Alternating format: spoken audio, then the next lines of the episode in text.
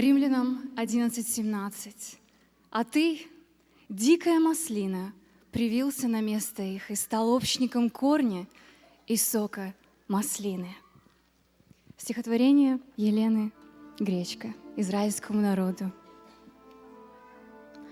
Скажи, народ многострадальный, Что нас с тобою так роднит, Как будто звук струны печальной Давно внутри меня звучит.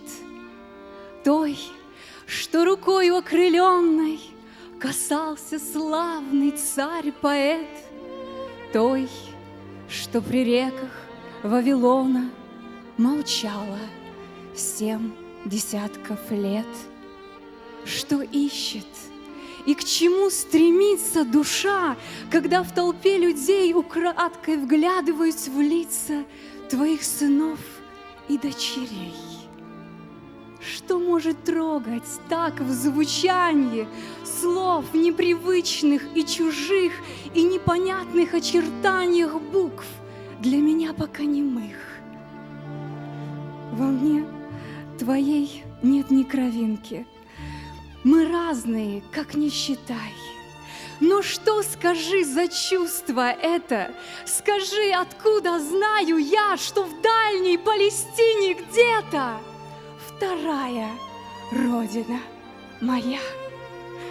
Я так люблю степных просторов, Незаслоненный небосклон, Но стоит лишь увидеть горы И сердцу вспомнится Сион — Синай, кормил, и непременно та безымянная гора, с которой на весь мир блаженный звучала, словно бы вчера.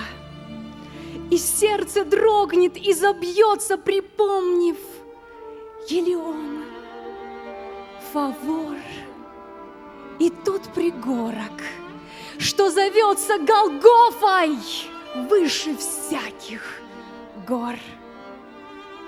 Как это странно, не ступала по тем местам я никогда, но смутно чувствую, узнала б там каждый камень без труда. Мне кажется, я слышу звуки и запахи твоей земли. Закрыв глаза, простерши руки, я вижу Иерусалим. И мне открыт секрет великий, в нем объяснение всему. Я листик на маслине дикой, привитый корню твоему. Нас много, и навстречу свету мы все стремимся, что есть сил, но нас питает корень этот, что сам Всевышний насадил. Тот корень цепко и глубоко врос в скальный грунт земли святой. Он даст к положенному сроку еще один побег живой.